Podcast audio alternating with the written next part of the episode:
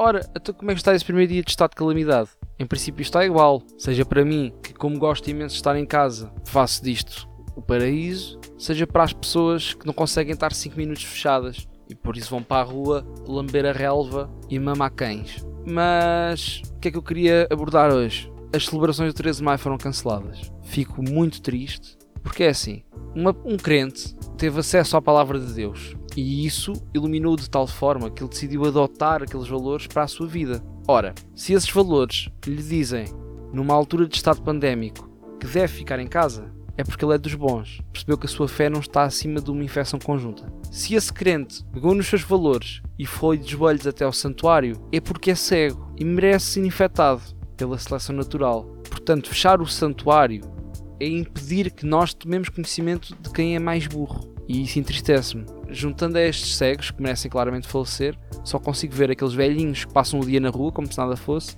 e pessoas com alergias a frutos secos. Pá, porque é parvo.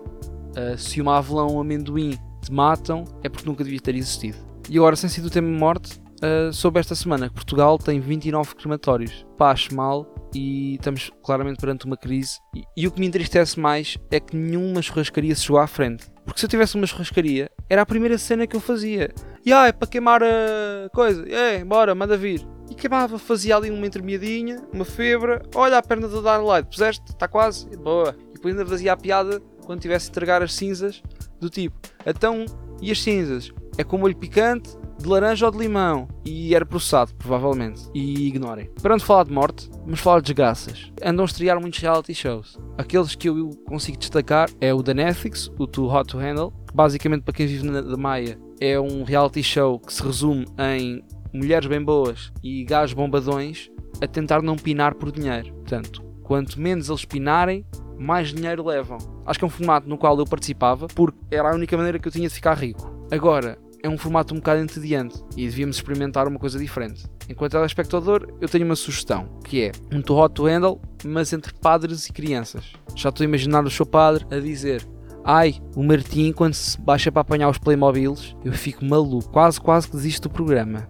Landro do miúdo. Ah, e o prémio não podia ser dinheiro, tinha que ser uma cena diferente, mesmo para motivar e para o programa ter sumo. Por exemplo, dos padres, um cargo de, arcebispo ou assim. Uh, crianças, carregamentos industriais de Aldibut e de Vasenol, porque senão aquilo vai ficar complicado. O outro reality show que destaquei é o Bebê Zoom, comumente chamado de Big Brother e que trouxe uma cena que eu não estava à espera. Trouxe ao Cláudio Ramos algo que ele nunca teve. E não estou a falar de noção nem de virgindade anal. Estou a falar de uma profissão, que é algo novo para ele e gostava de ver o miúdo agora a saber lidar com aquilo. Apesar de só ter visto duas ou três apresentações, percebi também que aquilo tem mais credibilidade que o The Voice. Claramente. Pá, em princípio tem mais credibilidade que qualquer talent show, porque não precisas de um familiar com três cancros para ganhar aquilo. Precisas de ser mais burro que um girino esquizofrénico e ter sotaque do norte. Por hoje é tudo. Beijinho às vossas mães, se forem milos, claro.